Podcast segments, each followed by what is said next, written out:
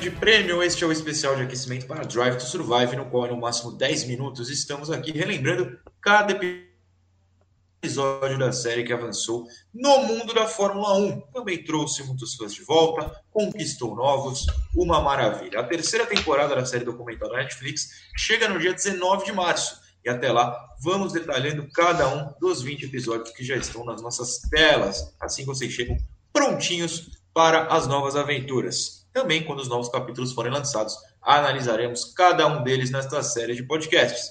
Eu sou Felipe Noronha e para cada um dos episódios convidei um repórter do Grande Prêmio para que ele analise alguns pontos. O tema de tal capítulo foi bem escolhido? Ele envelheceu bem? Se tornou relevante ou foi descartado em nossas memórias? E qual é a grande cena do episódio? O segundo da segunda temporada se chama Briga de Cachorro Grande, no original Dogfight, e foi escolhido por Lucas Couto. Lucas, por que você quis falar deste episódio? Olha, o tema para essa temporada de 2019, né, que é abordado no, no episódio, é muito bom se a gente for parar para pensar. Porque era a primeira temporada do Daniel Ricciardo fora da Red Bull, né, chegando ali na Renault, toda a expectativa criada nele por essa mudança, e, os, e o Sainz chegando na McLaren, ele que tinha vindo da Renault. Para aquele contexto da época, era quase que um episódio imprescindível né, da, gente, da gente ter nessa, nessa temporada de Drive to Survive. E é mais um episódio que o Daniel Ricciardo é o, o grande protagonista, né? Seria Drive to Ricardo essa série, Felipe?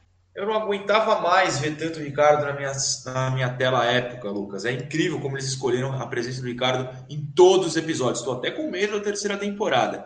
O resuminho é esse que o Lucas trouxe, uma comparação entre o australiano e Carlos Sainz. É isso que dá o tom do episódio. O australiano sofre na Renault, a ex-equipe do espanhol, enquanto o Sainz vai evoluindo com a McLaren, que acabaria sendo a futura equipe de Ricciardo.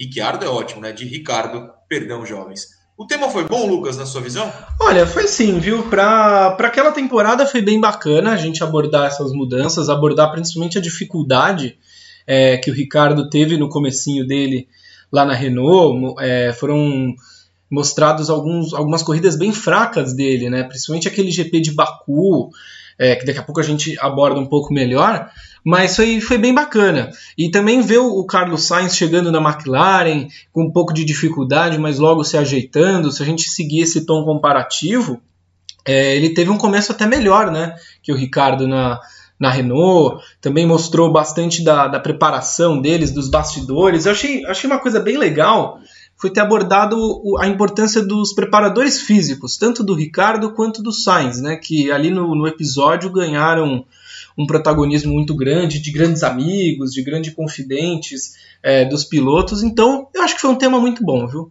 Você citou essa questão no tema ser bom para a época, mas se a gente para para pensar, agora em 2021, é, ambos trocaram de equipe novamente, né? Por isso que é necessário perguntar o episódio envelheceu bem? Então, sim e não, né? Eu não duvido nada de nessa terceira temporada a gente ter um Briga de Cachorro Grande parte 2, retratando os dois, né? Até para economizar um pouco de roteiro.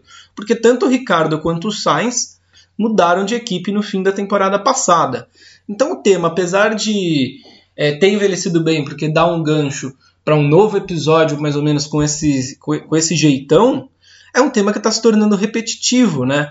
É, ambos os pilotos mudando de equipe mais uma vez, e a gente pegando esse fim do, do, do, Ricardo na Renault, o Sainz negociando com a, com a Ferrari, que até foi, foi um pouco abordado no, no trailer né, oficial da nova temporada.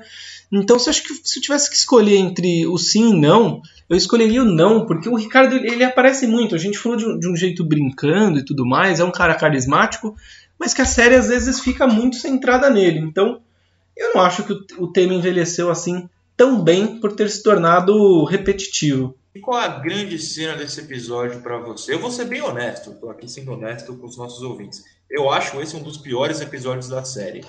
Qual a grande cena que pelo menos tenta salvar tal capítulo? Olha, acho que a grande cena, assim, ela é bem curta, mas é após o acidente do Ricardo é, lá em Baku, quando ele, ele tenta ultrapassar o Kvyat na reta, perde o ponto de freada e depois faz uma pataquada homérica, né? Dá ré e acerta o carro do Kvyat, depois abandona a prova E ali ele no paddock conversando com o pessoal, ele muito chateado, ele fala uma frase que, que, que, impacta. Eu acho que essa frase vale um pouco do episódio, que eu concordo com você, é um dos mais fracos. E ele diz que ele está se sentindo o pior piloto da Fórmula 1 por ter cometido é, aquela sequência de erros. Então acho que essa cena vale muito para quem estiver assistindo e para quem estiver maratonando a série. Ah, Ricardo, tão fofo, gosto muito de você, que se dê bem com o Lando Norris. Mas agora não é hora disso. Agora é hora da gente informar que no próximo episódio de nosso aquecimento Drive to Survive, vamos falar do episódio 4 da segunda temporada. Ele se chama Dias Difíceis. Te aguardo lá, meus caros. Até mais.